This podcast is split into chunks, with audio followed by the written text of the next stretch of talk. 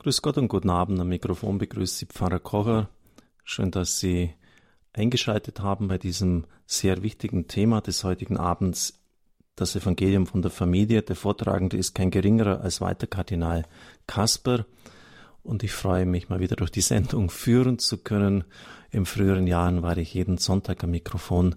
Jetzt habe ich mich etwas rar gemacht. Ich danke auch Stefan Böhler, ein ehrenamtlicher Mitarbeiter, der trotz Erkrankung seiner Frau und seines Sohnes hergekommen ist und die Technik hier bedient. Davon lebt auch Radio Horeb. Mit Spannung schauen wir alle auf die Bischofssynode. In drei Monaten ist es ja soweit, also schneller als wir denken vielleicht. Im Herbst Teil 2, es geht um Ehe und Familie. Nicht nur in der Kirche schauen wir mit Spannung auf das, was dort in Rom debattiert und entschieden wird, auch in der Welt. Der Erwartungsdruck ist enorm. Der Vortragende des heutigen Abends, Kardinal Kasper, wurde vom Papst aufgefordert, vor dem Konsistorium der Kardinäle im April 2014, also vor dem ersten Teil, vor der ersten Synode, eine Rede zu halten. Und Kasper hat das damals so formuliert, es gibt in unserer Frage große Erwartungen in der Kirche. Zweifellos können wir nicht alle Erwartungen erfüllen. Aber es würde zu einer schlimmen Enttäuschung führen, wenn wir nur die Antworten wiederholen, welche angeblich schon immer gegeben wurden. Als Zeugen der Hoffnung dürfen wir uns nicht von einer Hermeneutik der Angst leiten lassen. Etwas Mut und vor allem biblischer Freimut, Paresia ist das entscheidende griechische Wort, in der Apostelgeschichte kommt das oft vor, sind notwendig. Wenn wir das nicht wollen, dann sollten wir lieber keine Synode zu unserem Thema abhalten, denn dann wäre die Situation nachher schlimmer als vorher. Wir sollten die Tür wenigstens einen Spalt breit für die Hoffnung und Erwartungen der Menschen öffnen und wenigstens ein Signal geben, dass wir die Hoffnungen wie die Fragen, die Leiden wie die Tränen so vieler ernsthafter Christen auch unsererseits ernst nehmen. Soweit der Kardinal in seiner damaligen Formulierung. Für die Kirche steht vieles auf dem Spiel, sehr vieles Spiel sehr vieles auf dem Spiel. Fast möchte man sagen, überspitzt formuliert, alles. Denn Johannes Paul II. sagte 1979 in seiner Antrittsenzyklika Redemptor Hominis, der Mensch ist der Weg der Kirche. Am 2. Februar 1994 modifizierte er, die Familie ist der Weg der Kirche. Die Familie ist der Weg der Kirche oder auch, ich nehme jetzt nur eine von vielen Äußerungen von Papst Franziskus in der Evangelii Gaudium Nummer 66. Die Familie macht eine tiefe kulturelle Krise durch, wie alle Gemeinschaften und sozialen Bindungen.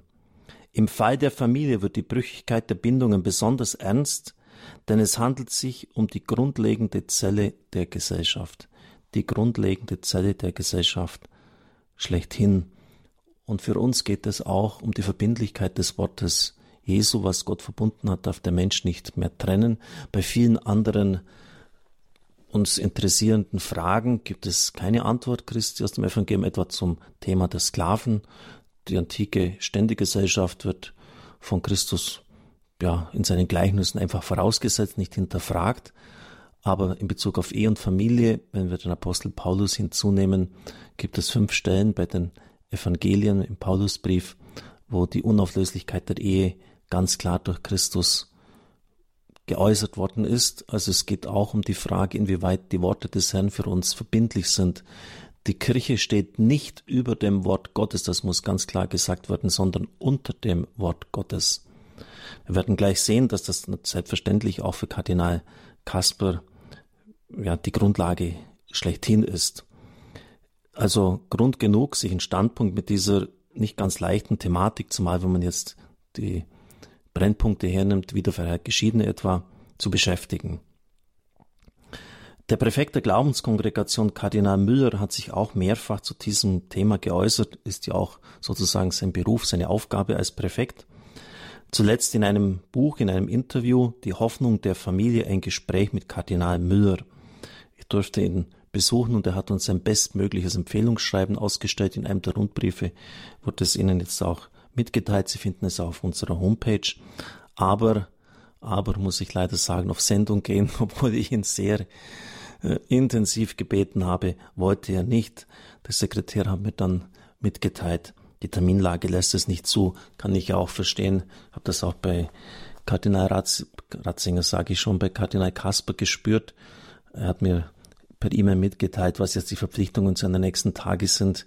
Darf nicht vergessen, er hat ja auch schon den 80. Geburtstag gefeiert und ja, da fragt man sich, wie das überhaupt jemand noch auf die Reihe bringt in so einem Alter.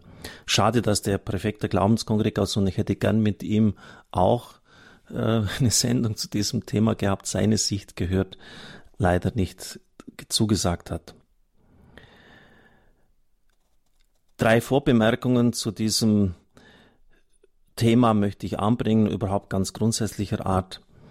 Als ich vor 20 Jahren Standpunkt diese Sendereihe in das Sendeschema von Radio Horeb eingebracht habe, wollte ich, dass es neben anderen Sendereihen, in denen der verbindliche Glaube der Kirche dargelegt wird, Credo, Katechismus, Grundkurs des Glaubens, Kurs Null, Spiritualität, auch eine Reihe gibt, in der starke Glaubenszeugnisse Christen anderer Konfessionen, ich denke an die Sendung mit Landesbischof Friedrich seinerzeit, und Thema, die in der theologischen Diskussion stehen, zu Worte kommen.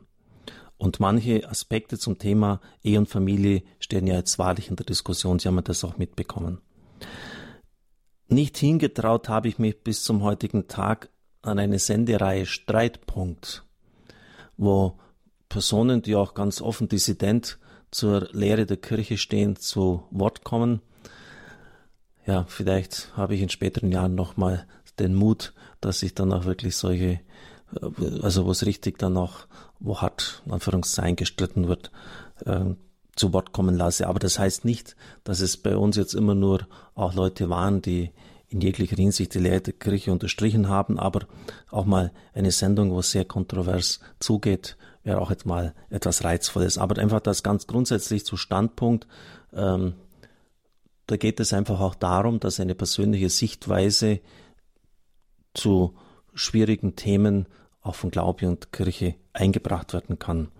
In der gegenwärtigen Diskussion, die teilweise recht hart geführt wird, gefällt es mir nicht, dass viel übereinander, aber nicht miteinander geredet wird. Man sollte die Betroffenen selbst zu Wort kommen lassen und ihnen auch nicht ständig ins Wort fallen lassen. Ich habe mir etliche Interviews auch mit dem Kardinal, der heute den Vortrag hält, angehört und es hat mir nicht gefallen, dass man ihn, äh, wenn man Gesprächen kaum zu Wort kommen hat lassen. Er hat kaum einen Satz zu Ende führen können, ohne dass man ihm ins Wort gefallen ist. Eine Kultur des Zuhörens schaut anders aus. Der Satz von Voltaire, ich bin zwar nicht Ihrer Meinung, aber ich würde mein Leben dafür geben, dass Sie Ihre Meinung frei äußern können, hat nach wie vor Bedeutung. Drittens und letztens sollten wir nicht vergessen, dass Kardinal Kasper sich nicht aufgedrängt hat, sondern dass er vom Papst höchstpersönlich gebeten worden ist, vor dem Konsistorium im Februar 2014 seine Meinung zu äußern. Zuvor hat es zwei Gespräche mit dem Papst gegeben, damit in ungefähr die Richtlinien klar sind und die Marschrichtung festgezurrt wird. Manche nennen ihn schon deshalb den Theologen des Papstes. Im Englischen habe ich das Wort Campaign Manager gelesen. Auf jeden Fall ist sein Buch über die Barmherzigkeit beim Papst bei seinem ersten Angelus auf fruchtbaren Boden gefallen. Der Papst hat es eigens lobend und positiv erwähnt. Das ist schon eine große Auszeichnung für einen Theologen, zumal er auch in der Hinsicht den Schwarze Getroffenheit als das Jahr der Barmherzigkeit jetzt bevorsteht und er sozusagen das entscheidende Buch, das vom Papst gelobt worden ist, geschrieben hat. Allein das zeigt schon, dass er ein herausragender Theologe ist, der auch mehrfach Standardwerke verfasst hat und deshalb an dieser Stelle sein Lebenslauf, den ich gerne einflechten möchte. Kasper wuchs in Wangen im Allgäu auf, also gar nicht weit weg hier von uns. Er hat in Tübingen und München Theologie studiert. 57 war die Priesterweihe in Rottenburg. Dann die Dissertation, die Habilitation. Im Jahr 1964 erhielt er einen Ruf als Professor für Dogmatik in Münster, war auch dort 1970 Dekan und lehrte dann ab 1970 an der Universität Tübingen. Dort wäre er auch 1977 79, 80 an dem kirchlichen Streit um Hans Küngs Lehrerlaubnis beteiligt und er sprach sich am Ende für dessen Ausschluss aus der Fakultät aus. Das hatte damals die Gemüter enorm erregt. Das entscheidende Standardwerk für die Kirche und für die Theologie ist das Lexikon für Theologie und Kirche. In den Jahren 1993 bis 2001 war er der Herausgeber dieses Standardwerkes. 1989 wurde er zum Bischof der Diözese Rottenburg-Stuttgart ernannt. Sein Bischofswort, sein Bischofsmotto lautet Veritatem in Caritate, die Wahrheit in Nächstenliebe. 1999 hat ihn Johannes Paul II. zum Sekretär des Päpstlichen Rates zur Förderung der Einheit der Christen genannt. Sicher ein ganz wichtiges Dikasterium, ein wichtiger Rat in der Kirche und hat deshalb auch sehr viele Verhandlungen mit evangelischen, evangelikalen Christen geführt. Er hat deshalb auch seinen Bischofsstuhl von Rottenburg-Stuttgart geräumt und ist nach Rom gezogen und hat den Dienst am Heiligen Stuhl aufgenommen. 2001 wurde er in das Kardinalskollegium aufgenommen. 2010 hat Benedikt sein Rücktrittsgesuch aus Altersgründen angenommen, nachdem er es zweimal abgelehnt hat. Das zeigt auch, dass Benedikt ihn sehr geschätzt hat. 2008, 2009 hat er es abgelehnt. Der Basler Bischof Kurt Koch ist jetzt sein Nachfolger. Schätzen Sie, wie viele Ehrendoktorwürden Kardinal Kasper hat? 22. Und wie viele Ortenauszeichnungen er bekommen hat in seinem Leben? 25. Wenn ich das jetzt Ihnen aufzählen würde, würde das noch, ja, alles in die Länge ziehen. Das möchte ich nicht tun. Die Thematik von Ehe und Familie, besonders auch die Frage der Zulassung der wiederverheiratet Geschiedenen zu den Sakramenten der Kirche, hat Kardinal Kasper schon seit langem beschäftigt. Zusammen mit Oskar Seyer, dem Erzbischof von Freiburg, dem Mainzer Bischof Karl Lehmann, hat er 1993 das Hirtenwort herausgegeben zur seelsorglichen Begleitung von Menschen aus zerbrochenen Ehen, Geschiedenen und Wiederverheirateten. Zu dieser schwierigen Thematik hat er damals dann jene Vorschläge schon unterbreitet, die dann von dem Konsistorium im Februar 2014 wieder aufgelegt worden sind. Das Wort Jesu, was Gott verbunden hat, darf der Mensch nicht mehr trennen, hat auch für ihn, das macht er immer wieder deutlich, ja, verbindlichen Weisungscharakter. Immer wieder sagt er, es gibt keine Generallösung für alle Fälle, sondern nur Einzelfalllösungen. Es gibt keine Lösung neben oder entgegen dem Wort Jesu. Wieder ein anderes Zitat aus dieser Rede vor dem Konsistorium und auch damals schon in diesem Hirtenwort, es gibt keine Lösung der großen Zahlen. Also kann es nur eine Einzelfallentscheidung sein, bei der dann eine Wiederzulassung zu den Sakramenten möglich ist nach seiner Sicht. Die Formulierung dulden, was an sich unmöglich ist, bringt das Dilemma und die Schwierigkeit gut zum Ausdruck.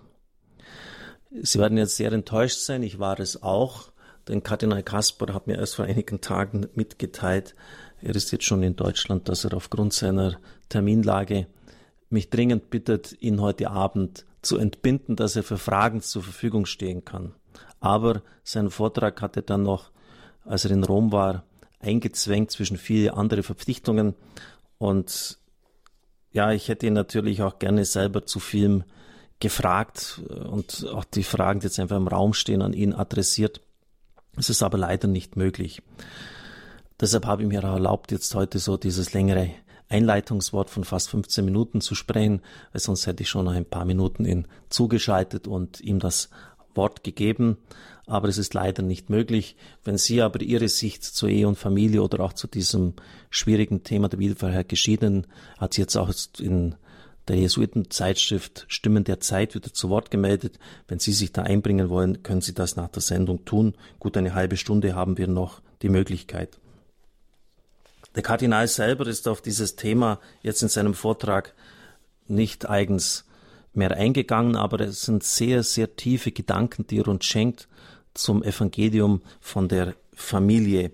Er hat die Rede, die er jetzt uns geschenkt hat, aufgenommen in den Studios von der Weltfamilie von Radio Maria in Rom. Und das ist ganz in der Nähe des Vatikans, wirklich nur ähm, eine Straße weiter vom Petersdom entfernt. Er hat dann, nachdem der Ton eingesteuert, eingepegelt worden ist, sich bedankt bei den zuständigen Leuten. Grazie va bene. Das muss man natürlich rausschneiden. Ich habe es absichtlich noch stehen gelassen als einen Dank an die Leute von Radio Maria, von der Weltfamilie, die diesen Vortrag aufgenommen haben. Grazie va bene. Danke, alles gut. Auch an den Kardinal, dass er wenigstens uns diesen Vortrag heute Abend geschenkt hat.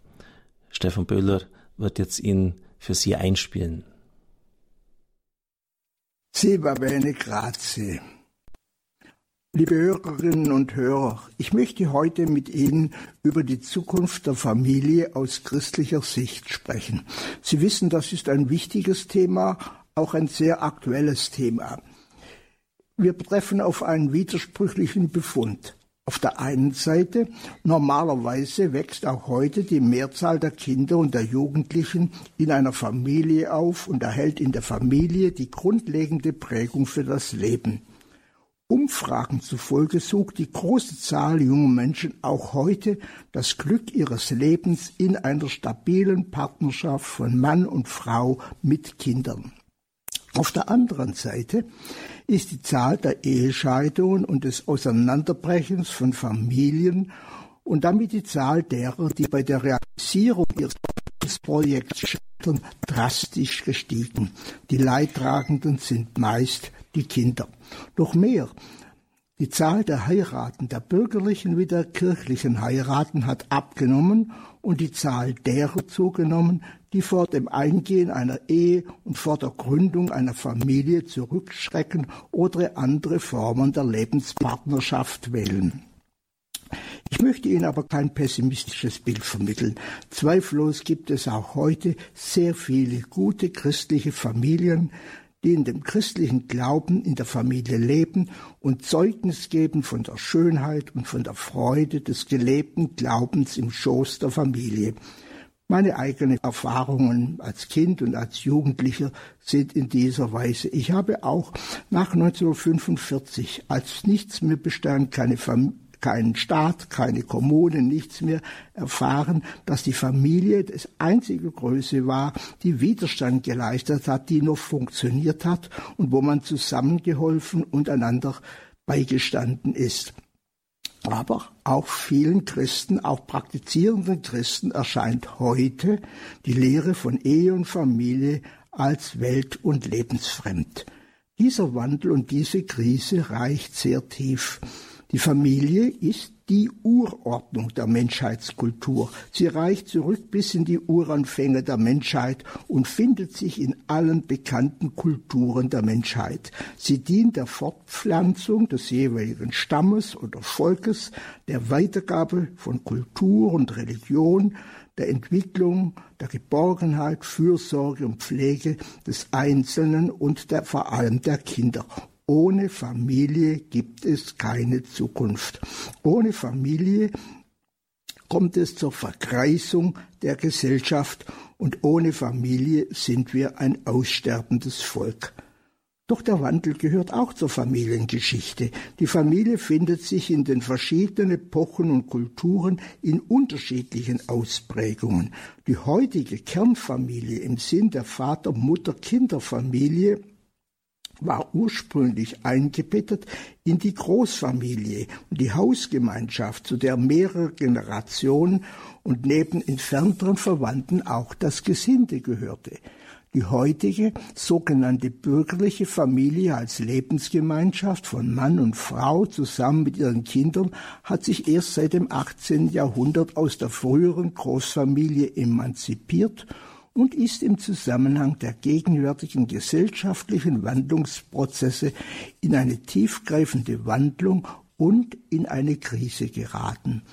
Die Gründe für diesen Wandel sind vielfältig. Vor vorschnellen moralischen Wertungen muss man sie hüten. Weltweit befinden sich heute viele Millionen Menschen in Situationen von Migration, Flucht und Vertreibung oder in unwürdigen Elendsituationen, in denen ein geordnetes Familienleben kaum möglich ist.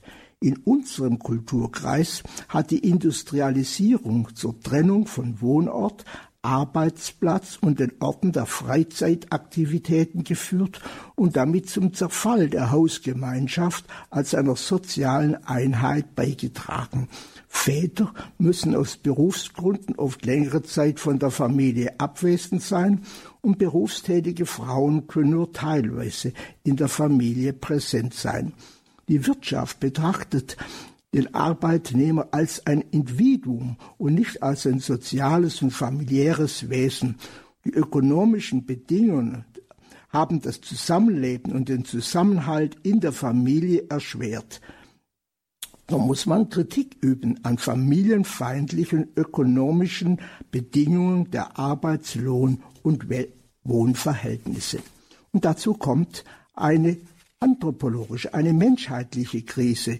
Wir sind in unserer modernen Welt Individualisten geworden, denen es oft als unzumutbar erscheint, dauerhafte Bedingungen einzugehen und sie auch durchzuhalten. Vor allem die Emanzipation von den herkömmlichen Geschlechterrollen hat zu Gendertheorien geführt, die in ihrer extremen Form völlig dem schöpfungsgemäßigen Ursprung, wie Gott ihn gewollt hat, widersprechen. Sie wollen Mann und Frau neu definieren und damit alternative Lebensmöglichkeiten propagieren, die zum Teil schon in die Schulbücher eingegangen sind, das steht im Widerspruch zu unserer christlichen Auffassung. Der gesellschaftliche Wandel und der Wandel zur Pluralisierung der Familienverständnisse stellt heute alle Kirchen vor neue Herausforderungen. In keinem anderen Bereich treffen die naturhafte Wirklichkeit, das Leben in Ehe und Familie einerseits und die Botschaft der Kirche so eng aufeinander wie hier. Aber die Entfremdung von Glauben und Leben, wie sie unsere moderne Welt prägt, hat nun auch eine Entfremdung von Lebens- und Glaubenswirklichkeit in der Familie zur Folge gehabt. Solche Konfrontationen sind nicht neu. Schon die Kirche der ersten Jahrhunderte war im jüdischen und erst recht im griechisch-römischen Bereich Modellen von Ehe und Familie konfrontiert, welche konträr zu dem waren, was Jesus verkündet hatte. Und schon die ersten Jünger empfanden Jesu Wort von der Treue von Mann und Frau als eine unerhörte Herausforderung. Und so muss die Kirche heute die neuen Herausforderungen annehmen. Sie kann nicht einer billigen liberalen Anpassung das Wort reden. Aber sie muss das Wort Gottes im Blick auf die Zeichen der Zeit als Wort des Lebens neu verständlich machen. Und damit kommen wir zu biblischen Weisungen von der Familie. Das Wort Gottes ist kein Kodex von Lehren und Geboten. Es ist eine Botschaft vom Weg Gottes mit den Menschen. Es beschreibt die Geschichte Gottes mit den Menschen, die mit Jesus Christus ihren unüberbietbaren Höhepunkt, aber nicht einfach ihren Endpunkt erreicht hat. Die Geschichte geht heute weiter im Heiligen Geist. Durch Christus ist Gott immer im Gespräch mit seiner Braut der Kirche. Die Neuheit des Evangeliums lässt sich in kein Kirchenrecht einfach einpacken. Sie ist ewige Neuheit. Und deshalb gibt es immer wieder neue Fragen, auf die wir Antworten geben müssen. Das Alte Testament geht von der Überlieferung des damaligen alten Orients aus, und hat ihn in einem langen Erziehungsprozess, in den Gott sich mit den Menschen eingelassen hat, schrittweise gereinigt und vervollkommt. Schon die zweite Tafel des Dekalogs, also der zehn Gebote, enthält das Ergebnis dieses Klärungs- und Reinigungsprozesses. Dort werden die fundamentalen Werte des Familienlebens unter den besonderen Schutz Gottes gestellt. Die Ehrfurcht vor den Eltern und die Sorge für die alten Eltern, die Unverletzlichkeit der Ehe, der Schutz der aus der Ehe hervorgehenden Kinder, also des menschlichen Lebens, das Eigentum als Lebensgrundlage der Familie und der wahrheitsgemäße Umgang miteinander, ohne den keine Gemeinschaft Bestand haben kann. Und so ist, sind diese zehn Gebote gleichsam ein Kompass, der Gott der Menschheit mit auf den Weg gegeben hat und den Jesus ausdrücklich bestätigt hat. Dieser Kompass gibt uns das Kriterium an die Hand für die Beurteilung von Verhältnissen, die im Widerspruch stehen zur Würde des Menschen, so etwa Polygamie, Zwangsverheiratung, Gewalt in der Ehe und Familie, Machismo, Diskriminierung von Frauen, Prostitution und vieles anderes. Das alles gibt es leider Gottes nicht nur in ferner Vorzeit und in anderen Kulturkreisen. Das alles gibt es auch bei uns und gegen diese familienfeindlichen ökonomischen Bedingungen, Arbeitslohn und Wohnverhältnisse gilt es Widerstand anzumelden. Und so versteht die Bibel die Gebote nicht als Last und nicht als Einschränkung unserer Freiheit. Sie wollen Wegweisung sein auf dem Weg zu einem glücklichen Leben. Man kann sie niemand auferlegen, aber man kann sie mit guten Gründen allen als Weg zum Glück des Lebens anbieten. Bereits in den beiden ersten Kapiteln des ersten Buches der Heiligen Schrift der Genesis zeigt uns Gott auf programmatische Weise seinen Plan mit der Schöpfung, mit der Ehe und von der Familie. Die grundlegende Aussage lautet, Gott schuf den Menschen nach seinem Abbild. Als Abbild Gottes schuf er ihn, als Mann und Frau schuf er sie. Der Mensch ist in seiner Zweigeschlechtlichkeit Gottes gute, ja sehr gute Schöpfung. Da ist nichts in der Bibel von Leibfeindlichkeit oder Sexualitätsverachtung, wie wir sie leider in manchen späteren Traditionen finden. Da ist auch kein Platz für eine Diskriminierung der Frau. Nach der Bibel haben Mann und Frau als Bild Gottes dieselbe Würde. Aber Mann und Frau sind nicht einfach gleich. Ihre Gleichheit in der Würde wie ihre Verschiedenheit ist in der Schöpfung begründet. Sie wird ihnen von niemand gegeben, sie geben sie sich auch nicht selbst. Mann wird nicht Mann und Frau durch die jeweilige Kultur, wie manche Ideologen uns heute sagen. Mann sein und Frau sein sind in der Schöpfung Gottes selbst begründet. Die Gleichwürdigkeit in ihrer Verschiedenheit begründet die Anziehung zwischen den beiden Geschlechtern, die in vielen alten Mythen und in der großen Dichtung und auch im hohen Lied des Alten Testaments besungen wird. Gleichmacherei zerstört diese erotische Liebe. Die Bibel versteht die Liebe als Einswerden in einem Fleisch, das heißt zu einer Lebensgemeinschaft, was Sexus und Eros wie menschliche Freundschaft einschließt. Der Mensch ist von Gott nicht als ein Single geschaffen. Es ist gut, heißt es, dass der Mensch nicht allein bleibt. Ich will ihm, sagt Gott, eine Hilfe, das heißt einen Partner machen, der ihm entspricht. Deshalb begrüßt Adam die Frau mit einem jauchzenden Willkommruf. Mann und Frau sind also füreinander geschaffen und von Gott einander als Geschenk gegeben. Sie sollen sich gegenseitig ergänzen, unterstützen, Wohlgefallen und Freude aneinander haben. Mann und Frau sind für die Liebe geschaffen und darin sind sie Abbild Gottes, der Liebe ist. Die Liebe zwischen Mann und Frau kreist aber nicht in sich selbst, sie überschreitet sich und soll fruchtbar werden in den aus ihrer Liebe hervorgehenden Kindern. Die Liebe zwischen Mann und Frau und die Weitergabe des Lebens gehören also zusammen. Das gilt nicht nur für den Akt der Zeugung, die erste Geburt, die natürliche Geburt setzt sich fort in der zweiten, der sozialen und kulturellen Geburt, das heißt in der Einführung ins Leben und durch die Weitergabe der Werte des Lebens. Und dafür bedürfen die Kinder des schützenden Raums und der affektiven Geborgenheit in der Liebe der Eltern. Umgekehrt verstärken und bereichern Kinder das Band der Liebe zwischen den Eltern.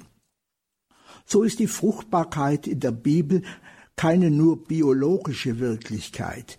Die Kinder sind nach der Bibel Frucht des Segens Gottes. Gott gibt das Wertvollste, das er schenken kann, das menschliche Leben in die Verantwortung von Mann und Frau.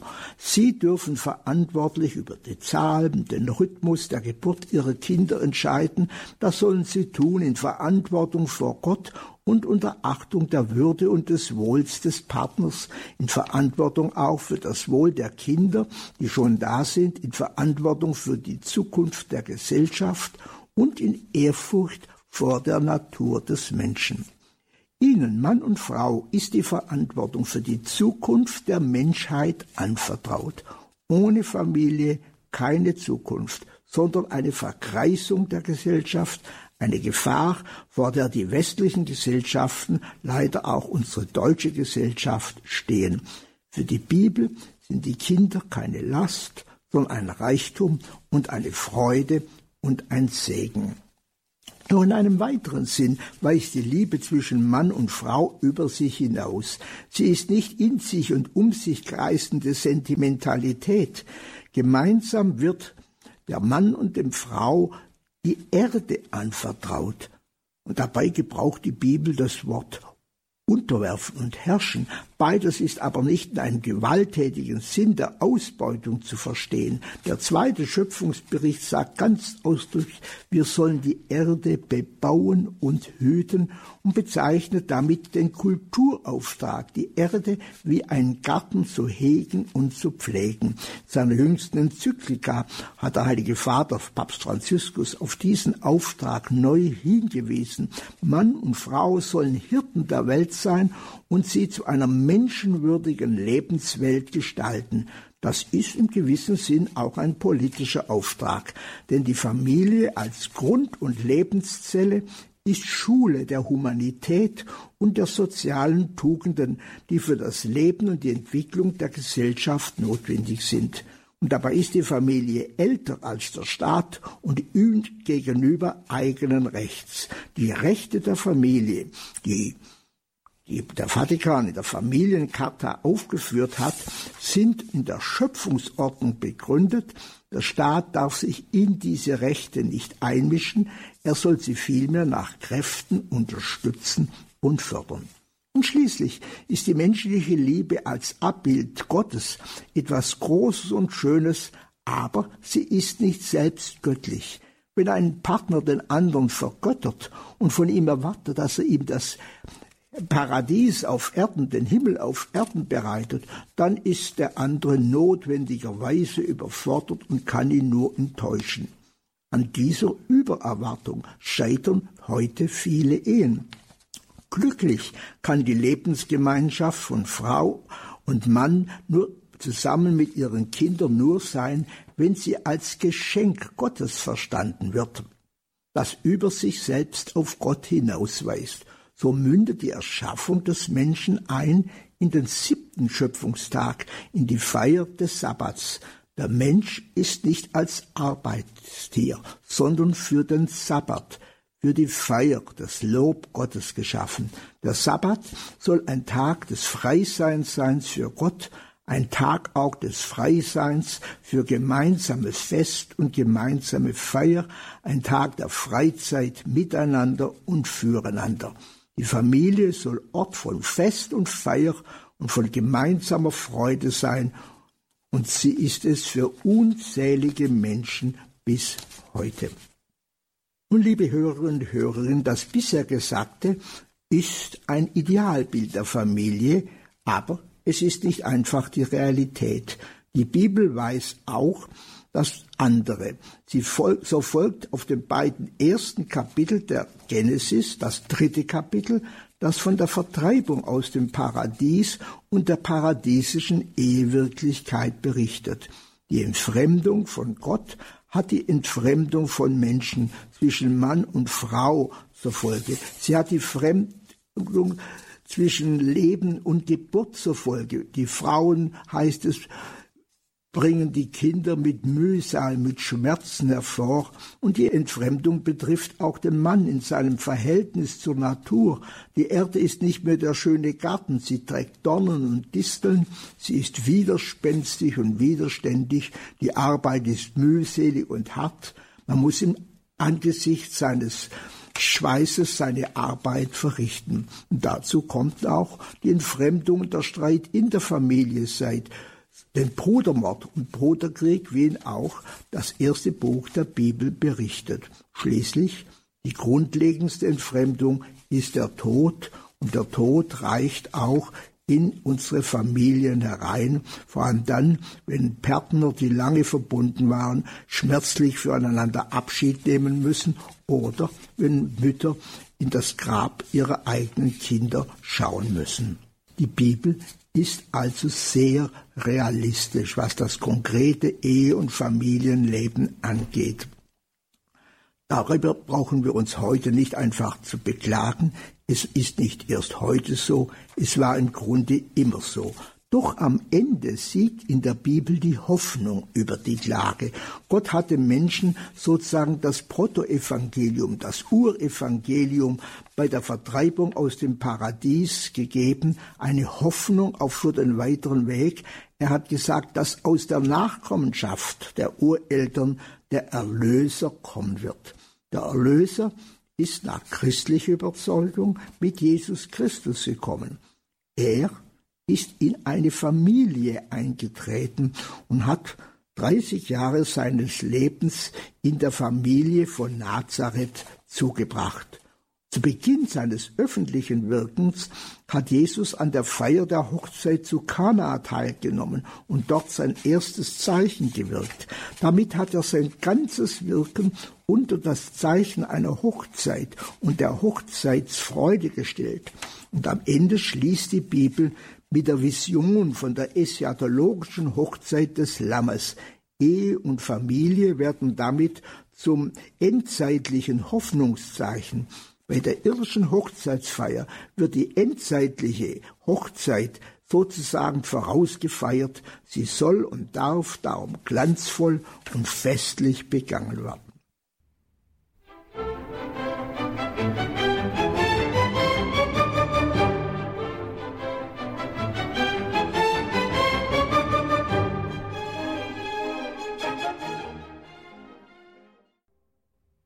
Grundsätzliche Aussage zu Ehe und Familie findet sich in dem bekannten Wort zur Ehescheidung. Bei Jesus selber. Er greift auf den ursprünglichen Willen Gottes zurück. Er sagt, was Gott verbunden hat, das darf der Mensch nicht trennen. Die Jünger erschraken über diese Aussage. Sie scheint ihnen ein unerhörter Angriff auf die Eheauffassung der Umwelt und eine gnadenlose Überforderung zu sein. Sie sagen, wenn das die Stellung des Mannes in der Ehe ist, dann ist es gut, nicht zu heiraten. Indirekt bestätigt Jesus diese Überforderung. Er sagt, dass diese Treue den Menschen gegeben sein muss. Sie ist ein Geschenk der Gnade und sie setzt die Verwandlung des Herzens voraus, die Überwindung der Hartherzigkeit in das von den Propheten verheißene neue mitfühlende Herz.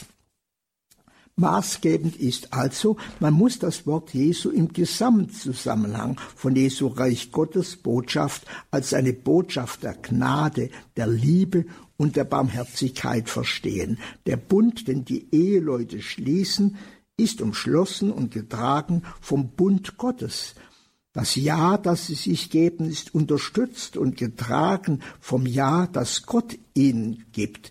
Die Bundes- und Treuezusage Gottes entzieht dann aber auch den menschlichen Bund der menschlichen Willkür, verleiht ihm Festigkeit und Beständigkeit. Diese Bundeszusage Gottes ist Ermutigung, immer wieder neu, Quelle der Kraft im Mittel der Wechselfälle des Lebens, untereinander, miteinander die Treue zu halten. Paulus greift diese Botschaft Jesu auf. Er spricht von einer Heirat im Herrn. Und mit diesem Wort im Herrn verein verbunden zu sein in der Ehe umfasst das ganze Leben der Familie, das Verhältnis von Mann und Frau, von Eltern und Kindern. Der Epheserbrief geht noch einen Schritt weiter. Er greift das alttestamentliche Bild des Ehebunds als Bezeichnung des Bundes Gottes mit seinem Volk auf. In Christus hat Gott diesen Bund seine Erfüllung und Vollendung gegeben. Und so wird nun der Bund von Mann und Frau zum Symbol, zum sakramentalen Zeichen für die in Jesus Christus in Erfüllung gelangte Bundesliebe Gottes mit den Menschen. Was seit Anbeginn der Welt eine Wirklichkeit von Gottes guter Schöpfung war, wird nun zum vergegenwärtigen Zeichen des Geheimnisses von Christus und Kirche. Später hat die Kirche in dieser Aussage das, die Botschaft von der Sakramentalität der Ehe gefunden. Und die neuere Theologie sucht diese Begründung sogar noch in der Trinität zu finden. Sie spricht davon, dass die Liebe in Ehe und Familie die Darstellung, die Vergegenwärtigung der Liebe von Vater, Sohn und Heiligem Geist ist. Als solches Sakrament ist die Ehe keine statische Größe. Sie darf wie die Kirche selbst immer wieder der Erneuerung, des Wachstums und des Fortschritts. Geistlich steht jede Ehe unter dem Gesetz des Weges, wie wir sagen, der Gradualität, des immer wieder neuen und tieferen Hineinwachsens in das Geheimnis Christi. So muss jede Ehe immer wieder den Weg der Umkehr, der Erneuerung und Reifung gehen. Man muss immer wieder neu Nachsicht, Vergebung und Geduld üben, immer wieder Zeit füreinander haben. Immer wieder sind Zeichen des Wohlwollens, der Wertschätzung, der Zärtlichkeit, der Dankbarkeit und der Liebe nötig. Man muss Sabbat miteinander feiern, das gemeinsame Gebet, das Sakrament der Buße und die gemeinsame Feier der Eucharistie sind Hilfen, um das Band der Ehe immer wieder neu zu festigen und zu erneuern. Und es ist meine Erfahrung, es ist etwas Wunderschönes, älter gewordenen Ehepaaren zu begegnen, die noch im fortgeschrittenen Alter in einer reif gewordenen Weise irgendwie verliebt sind. Sie lassen etwas spüren von der Liebe Gottes, das auf ihr Leben gefallen und ihr Leben geprägt hat. Das ist ein Zeichen eines erlösten, menschlich gereiften Menschseins. Das Zweite Vatikanische Konzil hat nun diese Botschaft aufgegriffen und die Ehe als Lebens- und Liebensgemeinschaft verstanden und den Eheabschluss als ein Bund, in dem die Brautleute sich gegenseitig schenken und annehmen. Die neuere kirchlichen verlautbaren Enzykliken und Botschaften des Heiligen Vaters haben diese personale biblische Sicht weiterentwickelt. Die Diskussion ist nun in verschiedener Hinsicht fortgeschritten. Leider hat sie sich bei uns in Deutschland und auch in anderen Ländern etwas verengt. Man hat einseitig die ganze Frage der wiederverheirateten Geschiedenen äh, herausgehoben und sich darauf konzentriert. Das ist zweifellos ein drängendes pastorales Problem, über das schon ganze Bibliotheken geschrieben wurden und auf das ich hier nicht nochmals ausführlich eingehen möchte. Es steht bei der nächsten Synode im Herbst dieses Jahres erneut zur Diskussion. Mancherlei ist umstritten, aber ich denke, die Synode und dann am Schluss der Heilige Vater werden eine gute Entscheidung finden. Aber es wäre eine fatale Blickverengung, die ganze Frage der wiederverheirateten Geschiedenen als einziges Problem zu sehen. Es muss eingeordnet werden in das Ganze einer erneuerten, auch verbesserten Ehe- und Familienpastoral. Die Grundfrage ist dabei, wie die Kirche Menschen pastoral helfen kann, das Glück und die Erfüllung ihres Lebens zu finden.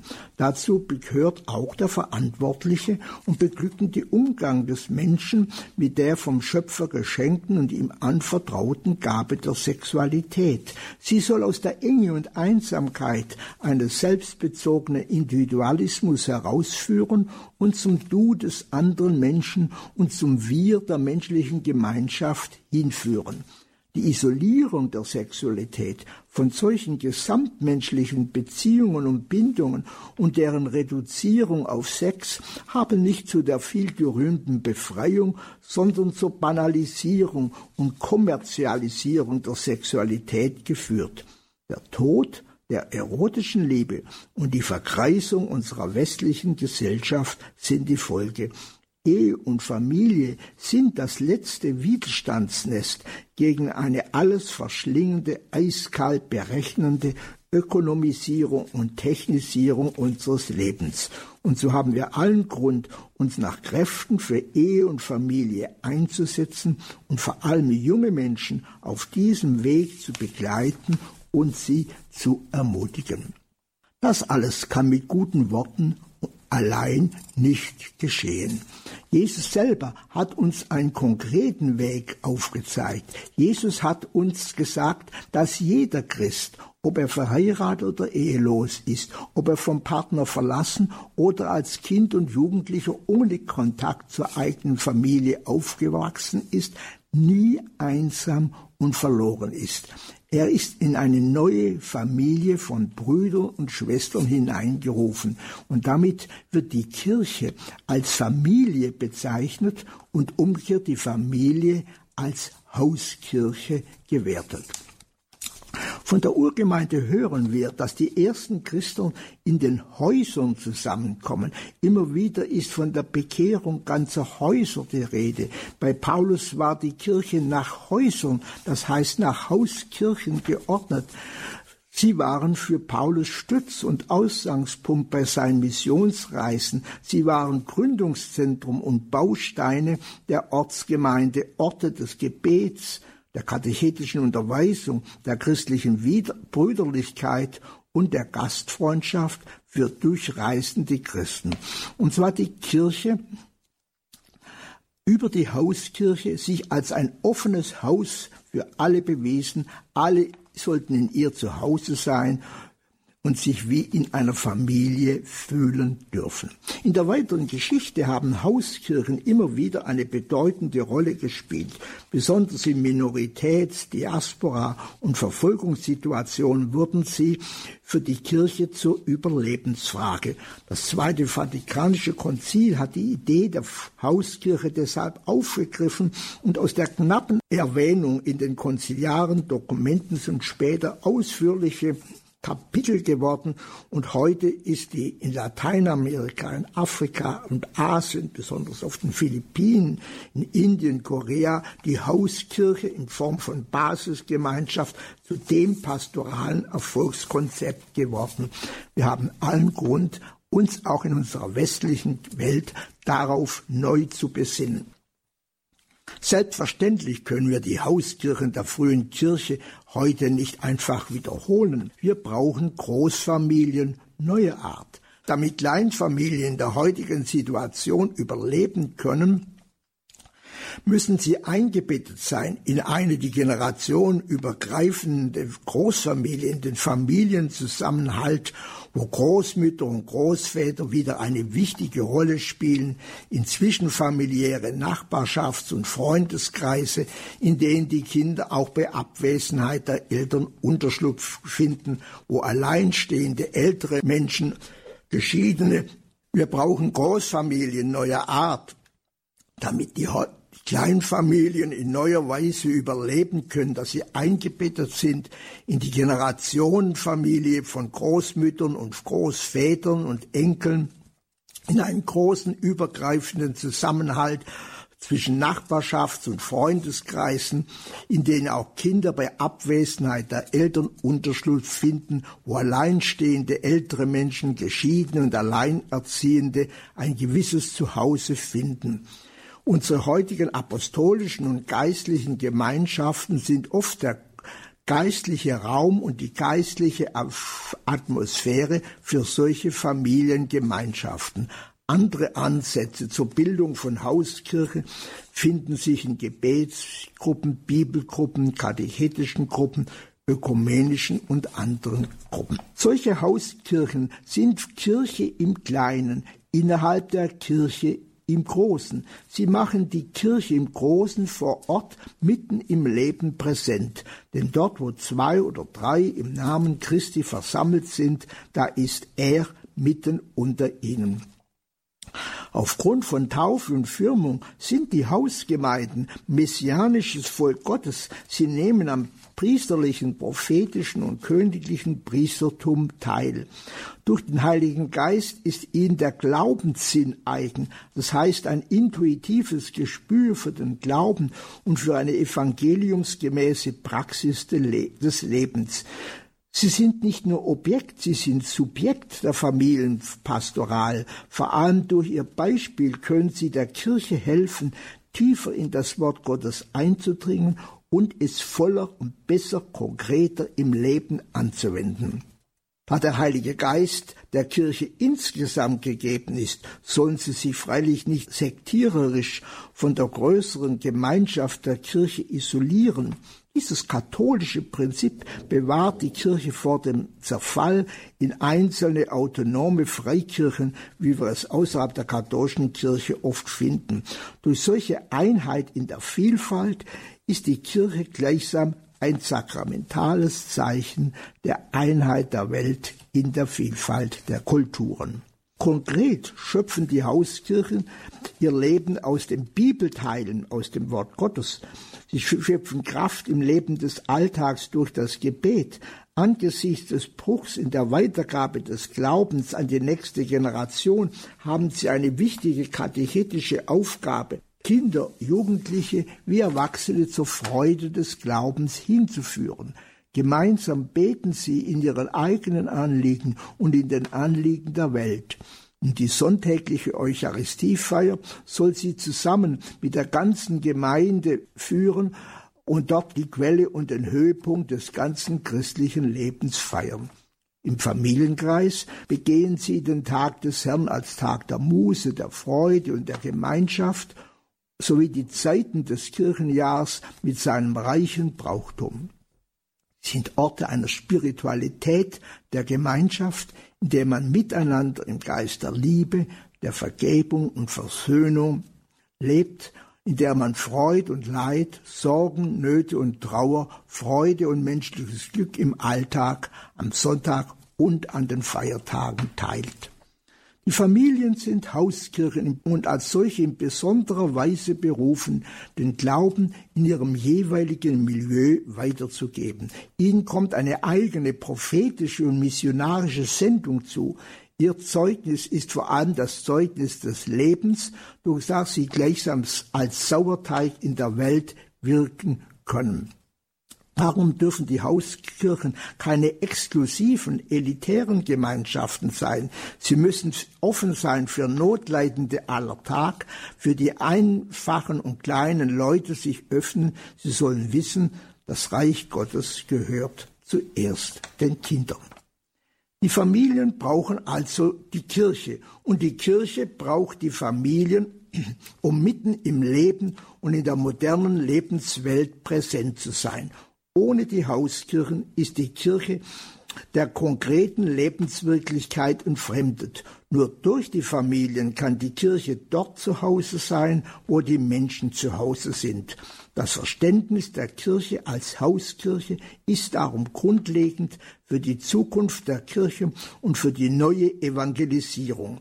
Die Familien sind die ersten und besten Boten des Evangeliums von der Familie.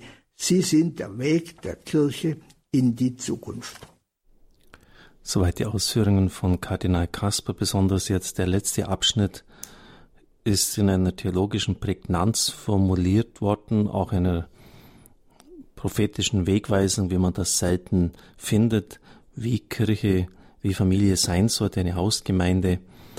Kardinal Kasper hat die Spiritualität der Ehe dargelegt, die biblischen Grundlagen, nochmals, wie ich meine, sehr tief und sehr nachdenklich erhoben. Die Ehe als Abbild des Bundes Christi mit seiner Kirche, aber auch wie manche Theologen darlegen mit guten Gründen, ein Abbild der innertrinitarischen Vorgänge sogar. Auf die wiederverheiratet Geschiedenen, diese Frage wollte er nicht eigens nochmals eingehen und er hat wohl auch zu Recht gemeint, dass es eine fatale Blickverengung wäre, Ehe und Familie nur unter diesem Punkt zu, unter dieser Sichtweise zu diskutieren. Bei mir zumindest sind seine Worte zu einer erneuerten und verbesserten Familienpastoral auf fruchtbaren Grund gefallen. Und wenn Sie das einfach noch mal ein bisschen so Revue passieren lassen, was er am Schluss gesagt hat, die Ehe ist Kirche im Kleinen, sie ist Hauskirche. Wir brauchen Großfamilien neuer Art, so dass sich niemand einsam und verloren fühlt, wo halt jeder oft in der Stadt nur in seiner Wohnung ist und keinen Kontakt hat mit dem anderen. Kirche als Hausfamilie, die Großkirche wird in der kleinen Familie vor Ort präsent, messianisches Volk Gottes, das sich durch das Teilen der Bibel nährt und durch das Gebet, das aber nicht auch sektierisch abgegrenzt ist, dass die Freude des Glaubens feiert in der sonntäglichen Eucharistiefeier, offen ist für die Notleidenden, eine wichtige katechetische Gabe hat angesichts des Bruchs der Weitergabe des Glaubens in der heutigen Zeit, wo die Weitergabe des Glaubens in nächste Generation nicht mehr gelingt, Sauerteig in der Welt sein. Ja, das, das sind natürlich unglaubliche ähm, Herausforderungen, auch Formulierungen, was Ehe und Familie sein sollte. Und ich glaube, wir müssen restlos alles tun in unserer Kirche, dass wir Familien auch dazu befähigen. Und das beginnt mit der Ehevorbereitung. Wenn Sie wollen, ähm, können wir die Diskussion darüber eröffnen. Sie können aber auch gerne andere Punkte, die Ihnen wichtig sind oder wo Sie Fragen haben, wo Sie Einwände haben, einbringen. 089 517 008 008 ist unsere Rufnummer 089 517 008 008. Wie ich schon sagte, ist Kardinal Kasper heute nicht zur Verfügung. Er hat um Entschuldigung gebeten angesichts seines Termindrucks. War sowieso schon schwierig, diese Dreiviertelstunde für den Vortrag von ihm zu bekommen. Das Evangelium von der Familie. Heute Abend ein wunderschöner Vortrag von Walter Kardinal Kasper.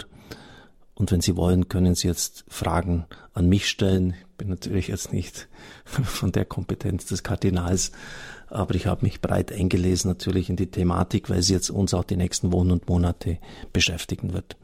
Nochmals die Rufnummer 089 517 008 008. Ich freue mich auf Ihre Anrufe.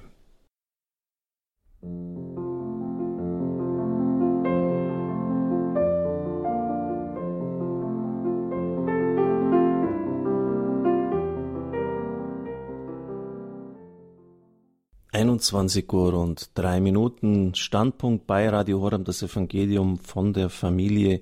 Sicher das Thema, das die Kirche im Oktober und darüber hinaus beschäftigen wird und wo es auch richtig zur Sache gehen wird. Es gehört vielleicht auch mal dazu, dass man engagiert seine Position darbringt, aber nicht, dass man dann aufeinander geistlich auch eindrischt und einschlägt. Ich freue mich, wenn Sie sich melden Vielleicht hat der Vortrag von Kardinal Kasper auch in Ihnen etwas angestoßen, wo Ihnen etwas neu deutlich geworden ist.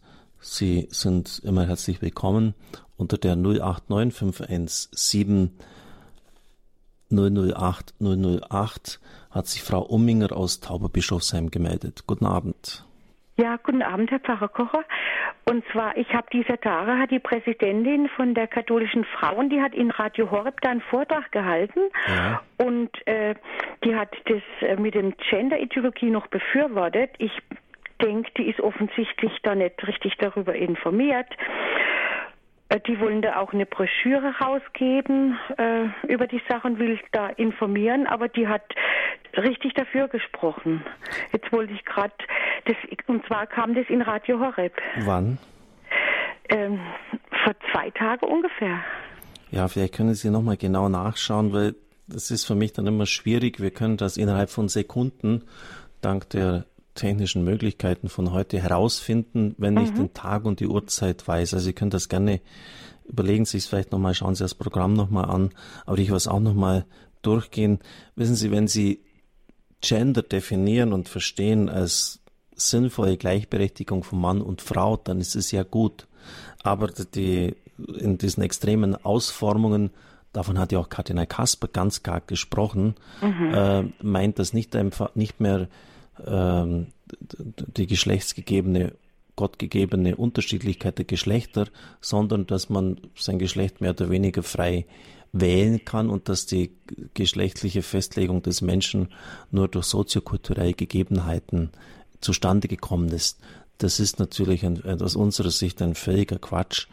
Die Zellen des Menschen, von denen es Millionen gibt, sind ja bis in den Chromosomensatz hinein männlich oder weiblich festgelegt. Also da das zu verkennen und einfach sagen, das ist eine Festlegung, die durch soziokulturelle Gegebenheiten zustande kommen, ist, ist ein völliger Unsinn. Und, und dass man heute überhaupt über solche Selbstverständlichkeiten diskutieren muss, ist auch schon mhm. ein Zeichen der Zeit, meine ich. Ja. Aber gerne, ich, ich schaue doch nochmal nach. Also ja. das kommt natürlich immer darauf an, was jemand mhm. unter diesen Worten versteht.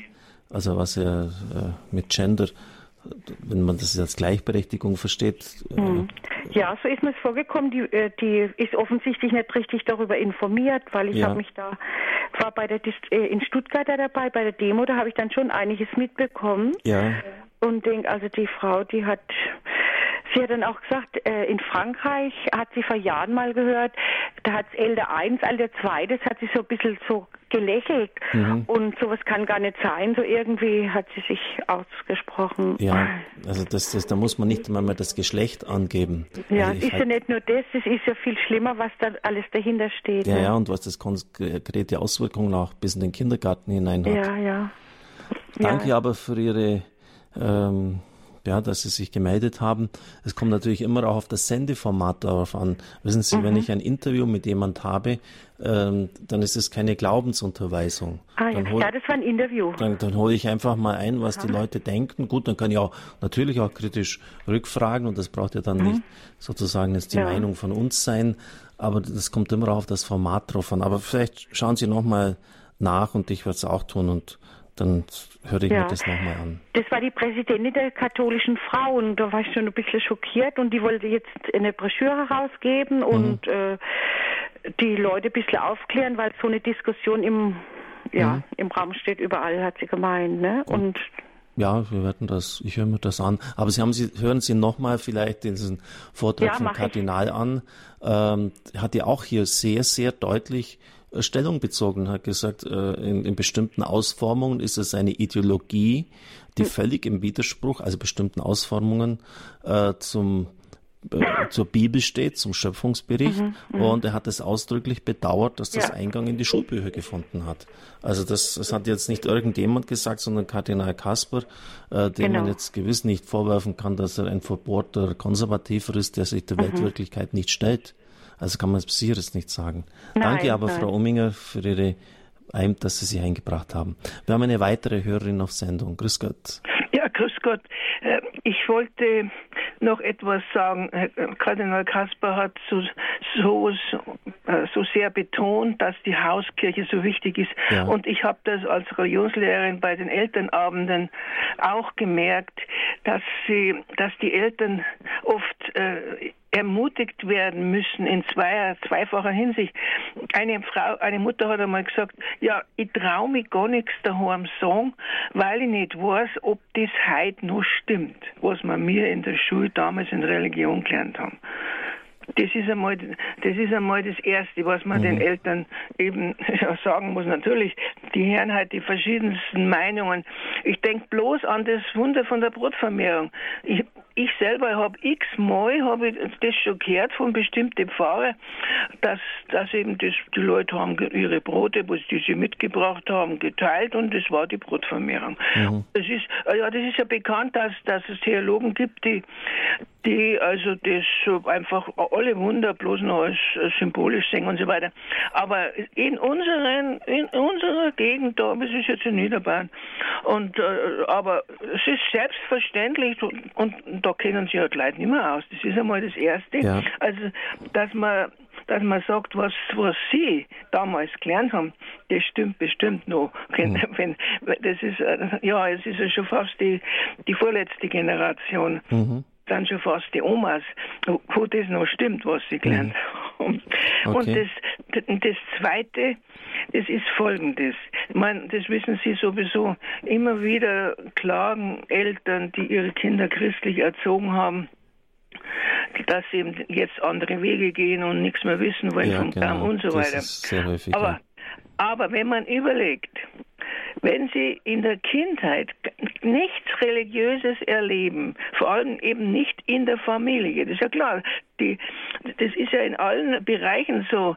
Die, die Kinder, die lernen von den Eltern, zunächst übernehmen sie alles. Und äh, wenn, man, wenn dann entsprechend die Eltern das auch begründen können und ja psychologisch kind, kind, kindgemäß ja, die Religion den Kindern vermitteln, dann bleibt es immer und ewig alles, was man mhm. erlebt, ob das als Baby ist, ob, ob man geschlagen worden ist oder nicht, das bleibt im Unterbewusstsein. Und es gibt viele Fälle, das, das ist ja bekannter, dass in der Sterbestunde oft das Alte wieder hochkommt. Mhm. Und wenn aber gar nichts da war in der Richtung, genau. dann ist es wirklich eine Katastrophe. Ein alter Pfarrer hat einmal erzählt, wenn er zu einem Sterbenden kommt, der in der, in der Kindheit wenigstens nie was Religiöses erlebt hat, da kann er fast nichts machen. Ja, und ja. bei den anderen, bei einem ist einmal ja, zum Sterben gekommen bei einem Mann und der hat gesagt, Mei, ich habe ein Leben lang nicht mehr Bett, ich kann das nicht mehr, ich kann bloß noch Jesu Kindlein. ja, danke. Das, ist, äh, äh, das hat er dann gebetet und, hm. und gut, er hat er genau gewusst, dass das ein Kindergebet ist, aber er hat das ganz echt gebetet, also aus ganzem Herzen. Jesus Kindlein kommt zu mir, ja. mach ein frommes Kind aus mir. Ja, dieses Gebet, das kann ich auch noch auswendig. Danke für diesen Beitrag, der sehr wichtig war. Äh, das stimmt tatsächlich und das ist auch Ermutigung für so viele Mütter und Väter, die sich auch verzweifelt an die Priester, auch an uns, an das Radio wenden. Mein Sohn, meine Tochter glaubt nichts mehr, ist aus der Kirche ausgetreten. Ähm, ja, das mag verschüttet gegangen sein, äh, was man versucht hat, ihnen beizubringen, aber sie haben ermutigt, sie haben gesagt, es, es ist sicher nicht umsonst. Und wenn dann irgendwann eine bestimmte Zeit kommt, eine Not kommt, dann taucht das Verschüttete wieder auf, aber wenn es gar nicht da ist, kann es auch nicht auftauchen. Also insofern ähm, auch eine gewisse Ermutigung. Stimmt das noch, was ich gelernt habe? Das war das Erste, was Sie eingebracht haben. Da gibt es natürlich auch vieles äh, zu sagen. Und ich glaube, zunächst einmal ist die Vermittlung, die von den Eltern erwartet wird, an die Kinder auch das Gebet, sicher auch die, die Glaubensweitergabe, aber eine wirkliche Liebe zu den Kindern, so dass sie spüren können, wenn von der Liebe des himmlischen Vaters gesprochen wird, dass sie das in den Eltern geschenkt bekommen, das Gebet und natürlich sicher auch ähm, die Weitergabe des Glaubenswissens. Und da stimme ich Ihnen zu, dass eine große Verunsicherung aufgetreten ist. Kardinal Schäfzig, er starb vor zehn Jahren, hat gesagt, dass äh, viele Zeitströmungen, die im Gegensatz zum Christentum stehen, in das Grundwasser des Glaubens schon eingesickert sind. Und das wird dann natürlich auch entsprechend aufgenommen. Was jetzt in Bezug auf die Brotvermehrung gesagt haben, äh, ist das nicht modern, es ist nicht neu, äh, es ist ein, ein völlig primitiver äh, Aufklatsch, Aufwärmung dessen, was Strauß, David Friedrich Strauß 1831 äh, in seinem Buch Das Leben Jesu gesagt hat. Das ist schon zwei Jahrhunderte alt. Äh, das, das Ding ist so alt, das hat schon einen Bart, der bis zum Boden reicht. Ähm, es ist letztlich nichts anderes als ein, ein rationalistisches Zerreißen der Heiligen Schrift, eine rein naturalistische Erklärung. Jetzt haben wir im August in ein paar Tagen den 200. Geburtstag des Don Bosco. Ich empfehle allen mal wenn Sie ein bisschen äh, recherchieren, finden Sie es im Internet, die Heiligsprechungsakten von Don Bosco zu studieren. Da gibt es nämlich den späteren Generalprokurator Dalmazzo, der hinter ihm stand, als er Brote austeilte an hunderte von Schülern. Es waren, in seiner Not hat er überall bei den Bäckern angefragt um Brote. Es waren nur noch ein paar im Korb und er hat sie ausgeteilt, ausgeteilt, ausgeteilt. Und es wurden nicht weniger. Er wurde, wollte damals aus der Gemeinschaft austreten, weil er so ärmlich zugegangen ist hat das aber gesehen, hat gesagt, ich kann doch nicht ein Haus, eine Gemeinschaft verlassen, wo ein Heiliger ist, wo, wo der Herrgott offensichtliche Wunder wirkt und ist dann geblieben und hat in Anführungszeichen Karriere gemacht, wurde Generalprokurator. Also mit so einem rationalistischen, hochsignifikant, ich sage es jetzt wirklich sehr hart, idiotiven Ansatz sollte man wirklich nicht an die Bibel herangehen. Der Papst Papst Franz Benedikt hat das mehrfach in seinen Jesusbüchern äh, dargelegt, äh, dass dieses rationalistische Zerreißen der Heiligen Schrift, dieses nur akzeptieren wollen, was mit unserem Verstand einsichtig ist, äh, letztlich zur Zerstörung des Glaubens führt. Also da wird es höchste Zeit, dass wir einfach mal sagen, äh, diese spätaufklärerischen Ideologien haben mit dem Glauben nichts zu tun. Und das, das sind wirklich äh, uralte Geschichten, wenn man sich in der Theologiegeschichte ein bisschen auskennt. Äh, und, und, dann sagt man ja, gut, das wird jetzt äh, immer als das Neueste verkauft. Aber wissen Sie, wenn Sie jetzt sonst irgendwie äh, in irgendeiner theologischen Position das zum Besten geben, was die Leute von 1830 gesagt haben, irgendeinem anderen Punkt, Eheauffassung, äh, um beim Thema zu bleiben, das sagt man ja, spinnt denn der Kerl? Äh, das, das, das, ist ja schon, das ja Ur, Ur, Ur, Urgroßvater hat das gesagt und war damals schon nicht richtig. Aber diese Ideologien, Ideologien werden permanent neu aufgekocht, ähm, sind aber eine rationalistische Verengung des Glaubens. Ich möchte einfach auch sehr deutlich hier äh, Stellung beziehen, weil äh, immer wieder das auch äh, den Leuten vorgesetzt wird. Und wenn man Jesus so naturalistisch hier darstellt, dass er kein Wunder wirken kann, dass er keine Macht hat. Ja, warum soll ich dann in der Not zum Herrgott beten? Der kann mir eh nicht helfen. Warum denn? Warum? Der, der ist doch machtlos, kann ja nicht in diese Welt einwirken. Das, das heißt, wir schaffen uns selber ab. Und deshalb hat auch dieser Strauß, der das 1881 geschrieben hat, 31 geschrieben hat, das war das wichtigste theologische Buch des 19. Jahrhunderts, gesagt, wer die Pfaffen aus der Kirche schaffen will, das war offensichtlich sein erklärtes Ziel, der muss die Wunder mythologisch verdampfen lassen. Also der muss sagen, die Wunder sind einfach nur Mythologie, äh, entbehren jeder historischen Wirklichkeit. Nochmals, wer die Pfaffen aus der Kirche schaffen will, muss die Wunder mythologisch verdampfen lassen. Und wir sollten doch nicht diesem hochsignifikant idiotiven Konzept von diesem Mann von damals folgen. Das sind einfach nur ganz billige, primitive Ideologien, äh, die, er, die er damals sich vorgenommen hat und die bis heute noch nachwirken, äh, die aber längst schon out sind. Herr Hage, Sie rufen aus Radolfszell an, grüß Gott. Ja, Frau Kocher. Ja, äh, ich habe jetzt den Vortrag noch nicht ganz gehört. Ich habe einiges aufgenommen. Äh, ich habe ihn so weit recht gut gefunden. Ich habe nur ein bisschen den Eindruck gehabt, es sind so Allgemeinplätze gesagt worden, wie mhm. die, also die Kirche, die kleine Kirche in der Gemeinde oder halt in der Familie. Mhm.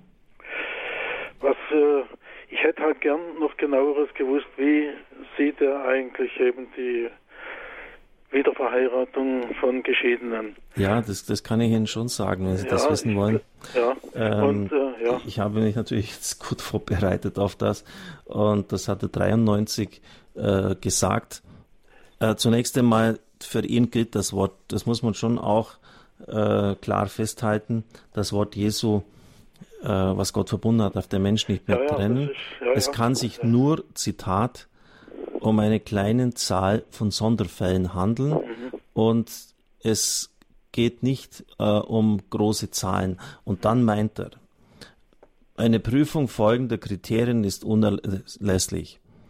Wo beim Scheitern der ersten Ehe schweres Versagen mit dem Spiel war, müssen die übernommene Verantwortung anerkannt und die begangene Schuld bereut werden. Zweitens, es muss glaubhaft feststehen, dass eine Rückkehr zum ersten Partner wirklich nicht möglich ist und die erste Ehe beim besten Willen nicht wieder belebt werden kann. Drittens, begangenes Unrecht und ein angerichteter Schaden müssen nach Kräften wieder gut gemacht werden, soweit dies nur möglich ist. Viertens, zu dieser Wiedergutmachung gehört auch die Erfüllung der Verpflichtung gegenüber Frauen und Kindern aus der ersten Ehe oder Mann und Kinder.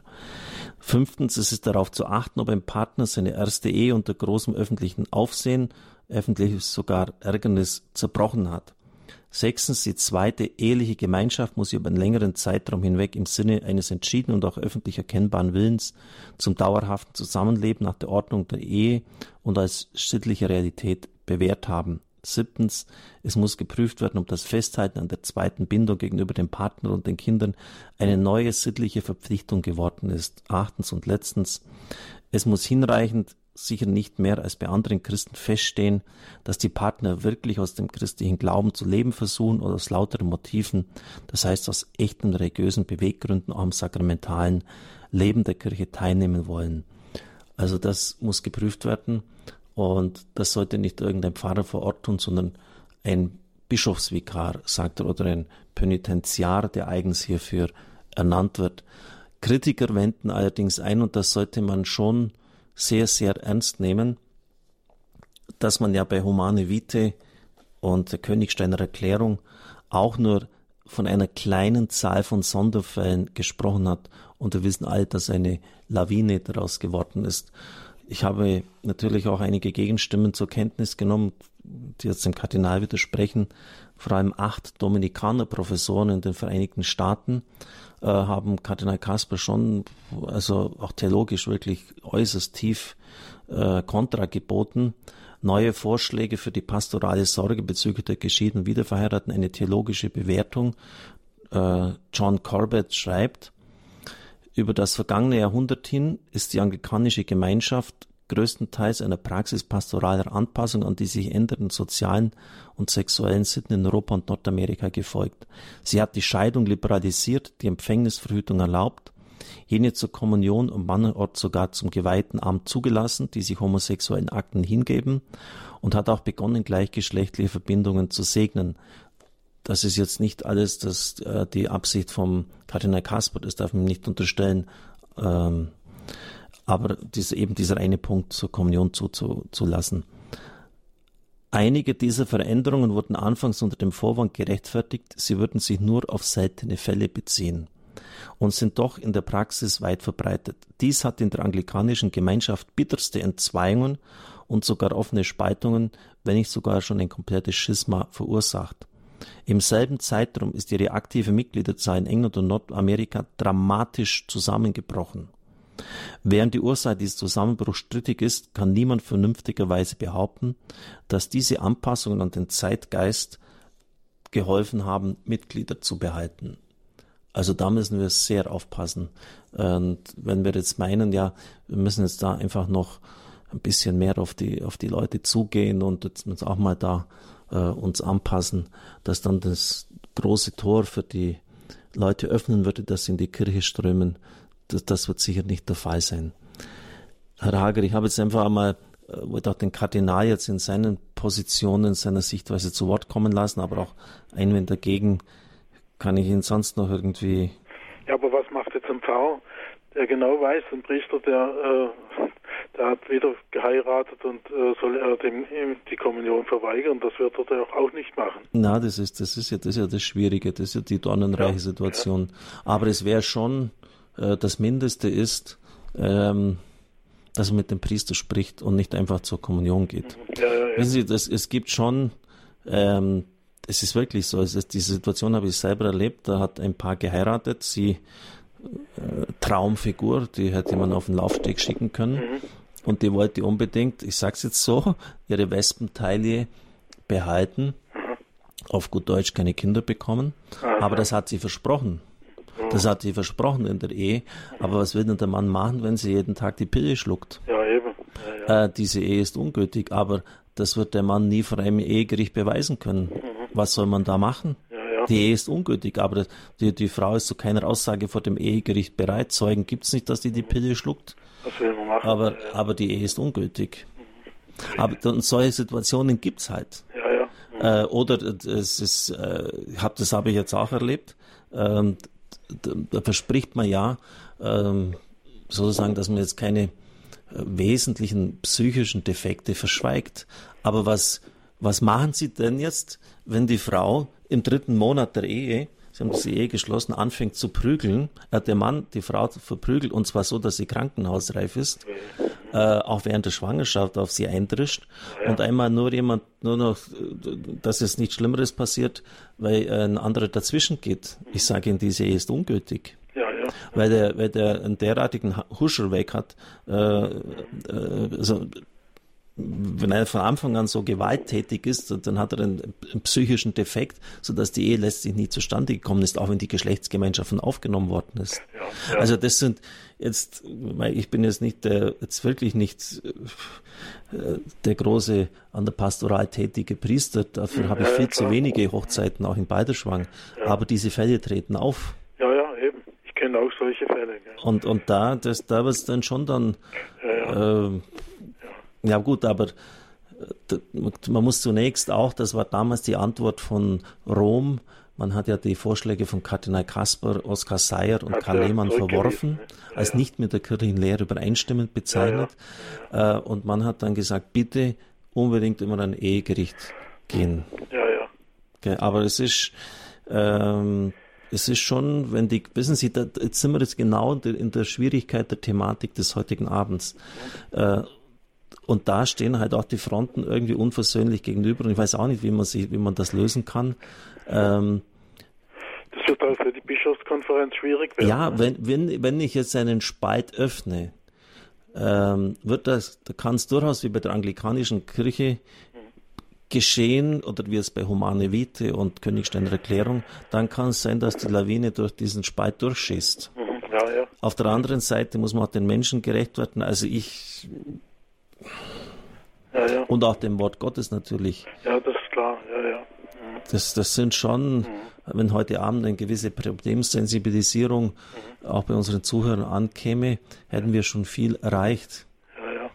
Danke aber, Herr Hager, es sind so viele ähm, andere jetzt noch in der Leitung. Ja, ja, klar, ich will jetzt nicht weiter die Leitung blockieren. Aber ja. danke, dass Sie mir die Möglichkeit gegeben haben, zu sprechen. Bitte schön, ja. Vielleicht noch, weil es auch für unsere Zuhörer, ich bitte die anderen, bitte Frau Wenzler und Frau Missen und Herr Schenk noch etwas Geduld zu haben, weil es jetzt ja wirklich um sehr vieles geht. Mhm. Ähm, Sie, Sie können schon, Rager, einfach, ne, nehmen Sie die Antwort aus dem Radio entgegen. Ähm, es geht darum, dass wir heute zu einem großen Teil Kulturchristen haben, wie der Kardinal es nennt, oder auch Neuheiden. In Evangelium der Familie schreibt in der Nummer 71, oder Seite 71, so bleibt die These, es genüge für die Gültigkeit der Ehe die Absicht, die Ehe zu schließen, wie Christen das tun, selbst hinter den minimalsten Anforderungen zurück. Denn eine derartige Absicht, Absicht beinhaltet bei bloßen Kulturchristen nur die Absicht, die Ehe nach dem in der Kirche üblichen Ritus zu schließen, was viele nicht um des Glaubens willen, sondern wegen der gegenüber der zivilen Trauung größeren Feierlichkeit und Festlichkeit der kirchlichen Eheschließung wollen. Also die heiraten nur, weil es halt ein bisschen mehr Deko dazu gibt, überspitzt formuliert. Für die Wirksamkeit des Sakramentes ist es aber unerlässlich, an den lebendigen Gott als Ziel und Glück des Menschen und an seine Vorsehung zu glauben, der er uns auf unserem Lebensweg zum Ziel und Glück des Lebens führen will. Das heißt, wenn Sie zum Beispiel Gott nicht als personale Größe sehen, als eine Person, die Ihnen gegenübersteht, dann dürften sie kaum eine gültige Ehe schließen können. Papst Franziskus hat in seiner Rede am 23. Januar 2015 vor dem höchsten römischen Gericht gesagt, dass die Unkenntnis über die Glaubensinhalte heute keine Ausnahme mehr ist, sondern fast der Normalfall. Das ist der Normalfall. Und dann ist natürlich die Frage, ob die Ehe dann gültig ist. Ich zitiere ähm, Papst Benedikt der zum Klerus von Naosta bei seinem Urlaub am 25. Juli 2005 zu dieser schwierigen Frage so geantwortet hat. Besonders schmerzlich würde ich die Situation derer nennen, die kirchlich verheiratet, aber nicht wirklich gläubig waren und nur aus Tradition geheiratet haben, also wieder die Traditionschristen, die Kulturchristen, sich aber dann in einer neuen, nicht gültigen Ehe bekehrten, also in der zweiten Ehe, die erste haben sie verlassen, zum Glauben finden und sich vom Sakrament ausgeschlossen fühlen. Das ist wirklich ein großes Leid und als Präfekt der Kongregation für die Glaubenslehre lud ich verschiedene Bischofskonferenzen und Spezialisten ein, dieses Problem zu untersuchen. Ein ohne Glauben gefeiertes Sakrament.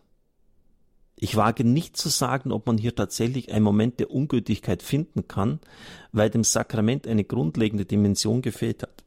Ich persönlich dachte es, aber aus den Debatten, die wir hatten, verstand ich, dass es ein sehr schwieriges Problem ist und unbedingt vertieft werden muss. Und genau das muss die Synode leisten.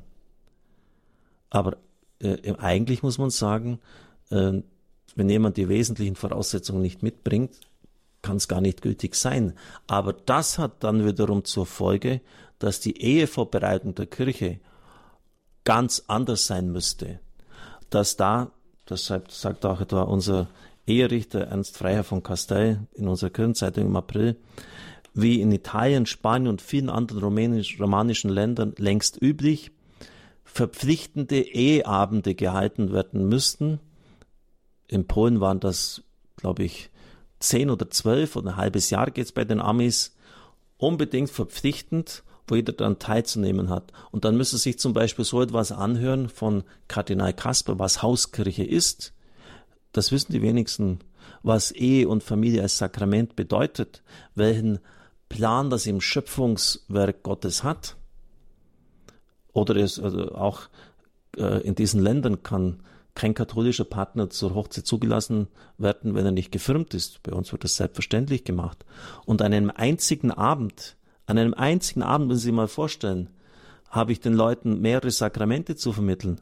Das Ehesakrament, von dem Sie keine Ahnung haben beim Brautgespräch, das Beichtsakrament, das sollten Sie auch noch tun. Das letzte Mal, das sagen die meisten ganz offen, haben Sie bei der Firmung geheiratet, also vor 20 Jahren. Äh, dann muss ich, habe ich den rechtlichen Aspekt, den ich Ihnen darzulegen habe. Ich gehe die Feier der Trauung durch. Ich erkläre Ihnen die Liturgie. Und das war's dann. Und dann soll die Ehe 50 Jahre halten. Ja, Prost Mahlzeit. Das, das kann doch einfach nicht sein. Wenn Sie einen Führerschein machen, dann brauchen Sie mindestens 20 Fahrstunden und Theorie. Äh, wenn Sie Erstkommunion und Firmung in der katholischen Kirche haben, äh, ist die Vorbereitung ein halbes Jahr. Und hier nur ein einziger Abend und wir erwarten, dass dann äh, gültige katholisch geschlossene Ehen dabei herauskommen. Ja, das, das war mir einfach wichtig darzulegen, da, äh, damit Sie sehen, wo die Problematik hier liegt. Der Kardinal hat es ja jetzt leider nicht selber getan, darum habe ich jetzt einfach versucht, die Informationen Ihnen beizubringen, damit Sie sehen, wo hier ganz sicher angesetzt wird und, und wo auch die Synode bin ich mir sehr sicher, verpflichtende Richtlinien für die ganze Weltkirche aufstellen wird. Frau Wenzler, Sie rufen aus Villingen an. Danke für Ihre Geduld. Frau Wenzler? Ja. Da, Sie sind also, auf Sendung. Ja, Katharina Wenzler aus Villingen-Schwenningen. Äh, wenn ich jetzt was sage zu Kardinal äh, Walter Kasper, ja. dann möchte ich auch äh, eine Beziehung äh, sagen zu meinen, zu unserer Doppelstadt, also Villingen-Schwenningen. Sie wissen ja, mhm. wir haben zwei Erzbistümer, also äh, oder zwei Bistümer, Freiburg und Rottenburg. Und der Kardinal Kasper war ja einige Zeit in Tübingen. Mhm. Und Sie, Herr Dr. Koch, Kocher, habe ja noch ganz ordentlich äh, Bezug genommen auf den Kulturkampf mhm. vom 19. ins 20. Jahrhundert und die schreckliche Auswirkungen. Also ich sage es so. Und äh, das fand ich jetzt auch ganz wichtig. Und äh, ich muss ja sagen, in, in der Diözese Freiburg ist der Kulturkampf ein bisschen sanfter abgelaufen, würde ich sagen. Ähm, die, die, die Leute haben ja sogar versucht, äh, eine Republik hier zu machen. Mhm. Äh, damals tat es dann dem Großherzog aus Karlsruhe sehr leid, dass er die Preußen zu Hilfe gerufen hat. Und im Nachhinein war er dann äh, mit uns Badener, äh, muss ich sagen, viel sanfter, als er das vielleicht gewesen wäre, mhm. wenn das mit den Preußen nicht passiert wäre. Mhm. Und, äh, oder nicht geschehen wäre. Und äh, in Tübingen, da war ja auch niemand eine besondere Situation. Auch dort war der Kulturkampf anders verlaufen, weil ja in dem Bereich Tübingen, also das hat wieder mit den Winzern zu tun, die Wengerte. Mhm. Äh, und der Pietismus war ja auch, ist ja auch in der, der Schwäbischen Alb und eben mhm. da gerade im Bereich Tübingen recht äh, aktiv. Und auch das hat eine, eine, besondere Rolle dann gespielt. Das ist nur zur Geschichte. Ja, was wollen Sie und danke konkret für Ihre Worte dazu. Mhm. Und dann der Kardinal Kasper, der war ja seinerzeit in Rom, nein, Entschuldigung, in Köln beim Jugend, Weltjugendtag. Ja, genau. Und in der Zeit wurde der, der Frère Rocher äh, von TC ermordet. Ja. Und er war dann direkt von Köln nach ins Burgundische gefahren mhm. und hatte dort das Requiem gehalten für den Frère Rocher. Und die evangelischen Bischöfe, die da waren, die haben also bei dem Requiem eben assistieren können. Mhm. Aber das war also ganz in der Hand von Professor Kasper. Mhm. Und äh, ich fand es auch, das alles, was da über abgelaufen war in TC, ich fand es damals ganz wunderbar. Ja, ja. Und äh, Ja, jetzt in der vergangenen Woche haben wir ja, die, bin ich wieder bei Augsburg, mhm. den heiligen Ulrich äh, ganz, äh, also Näheres über den heiligen Ulrich erfahren und ich war auch sehr bewegt. Und auch da wurde, also gerade auch heute Nachmittag bei dem Gottesdienst, wo der, ich weiß es den Namen nicht mehr, vom Gebetshaus Augsburg gesprochen hat. Hartl. Da geht es ja auch um die, um die offene Kirche und mhm. das deckt sich ja wieder genau mit den Aussagen vom, von unserem Papst Franziskus. Er hat gesagt vor kurzem, die geschlossenen Gesellschaften sind passé, müssen passé sein. Wir sind jetzt eine, wir, also was, was wir fordern, sind offene Gesellschaften, mhm. offene Gruppen und da gehören ja auch die Hauskirchen dazu. Insofern, äh, also die Türen sind offen. Ja, ja, danke, Frau Wenzler, für Ihren Beitrag. Es ist, es ist sicher richtig und wir werden diese kleinen Zellen und Kreise, wo das Wort Gottes ausgetauscht wird, wo Zellen des Lebens sind, wieder ganz neu entdecken, bin ich mir ganz sicher. Ich danke Frau Missen aus Freiburg, dass sie so lange jetzt Geduld hatte und gewartet hat. Guten Abend, Frau Missen. Ja, vor allem gewartet hat auf die Hauskirche, ja. ja. Das ist ja heute so wichtig, ja. Wobei ich verstehe, auch Geschiedene haben da Probleme. Ja, äh, in den Vorfragen äh, haben Eltern ja festgestellt, dass sie sprachlos geworden sind. Sie können mit Kindern nicht mehr reden, denn ihr Kinderglaube trägt nicht mehr. Obwohl sie sagen, die religiöse Erziehung ist unverzichtbar. So, ich habe schon seit Jahren ein Buch, war ich am Arbeiten, am Schreiben. Ich habe schon so Kinderbücher für äh, zur Heiligen Messe geschrieben auch. Aber was ich jetzt sagen will, da habe ich zur Hauskirche, natürlich habe ich nicht Hauskirche genannt, von einer Familie mit fünf Kindern und die noch gemeinsam beten, die gemeinsam ans Getreidefeld gehen und das betrachten, anschauen, die dann Körner säen und das äh, mitverfolgen, die Brot backen und so weiter. Zum, also die Schönheit der Eucharistie, der wollen sie nachgehen. Und dann Weinberg, der Großvater ist Winzer natürlich dort. Und dann dürfen Sie sehen, wie der Wein da, äh, äh, die, mhm. gehen Sie mit in den, in den Weinberg.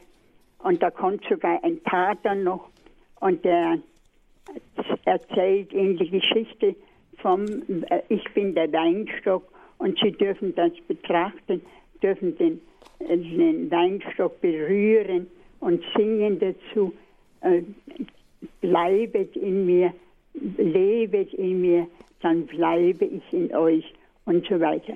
Ja. Und dann das, da das, vier, das vierte Kapitel und dann das nächste auch Schlimmer Wort, alles was zur Messe gehört. Aber und dann kommt noch vor, ein Kapitel Tisch ja. des Herrn und so weiter. Ja, Aber was ich sagen will, ist ja. eigentlich die Tragik, dass es so schwer ist, dieses Buch zum einen Verlag zu bringen, ja. Denn ein führender Theologe, kein Priester, der hat mir gesagt, das müssen Sie polnisch übersetzen. In Polen kriegen Sie es los wie warme Semmeln. Ja, es ist, es ist leider, danke Frau Missen für Ihren Beitrag, so, ähm, ja, dass Sie mit theologischen Büchern heute kaum noch Auflagen erreichen. Äh, Christiana Verlag ist ja jetzt zum FE Medienverlag beigesellt worden oder hat sich, hat das von sich aus so in die Wege geleitet. Es sind relativ wenige noch übrig geblieben und die Auflagen der Bücher sind relativ gering. Ja, heute im Zeitalter äh, des Internets, der sozialen Kommunikationsmittel, ähm, ist das Buch sicher auch in einer Krise wie selten zuvor und zumal auch auf diesem Gebiet wo es um Glaube und Weitergabe des Glaubens geht, ist einfach derzeit, muss man ganz offen sagen, kaum ein Markt vorhanden, kaum eine Nachfrage. Das muss schon irgendwas ganz Besonderes sein, wie das Jesusbuch vom Papst Benedikt, dass das noch beachtet wird. Jetzt gleich geht's weiter mit der Komplett am kommenden Sonntag wieder Standpunkt ein sehr wichtiges Thema. Wie kann ich als Christ überzeugend reden? Die Kommunikation ist sehr wichtig. Es ist eine Kommunikationstrainerin, Christiane Lamprecht, die sprechen wird. Die Rhetorik, die in der heutigen Gesellschaft, in der heutigen Zeit des Wortes immer wichtiger wird. Ich danke nochmals Kardinal Kasper, dass er uns diese Gedanken zu Ihren Familie geschenkt hat, in einer Zeit, die für ihn auch sehr ansprechend und äh, überfordernd ist. Ich danke auch Ihnen, dass Sie Ihre Meinung eingebracht haben. Erst anschließend noch das Nachtgebet der Kirche mit einem Mitbruder von mir. Ich wünsche Ihnen noch einen guten Abend und eine gesegnete Woche.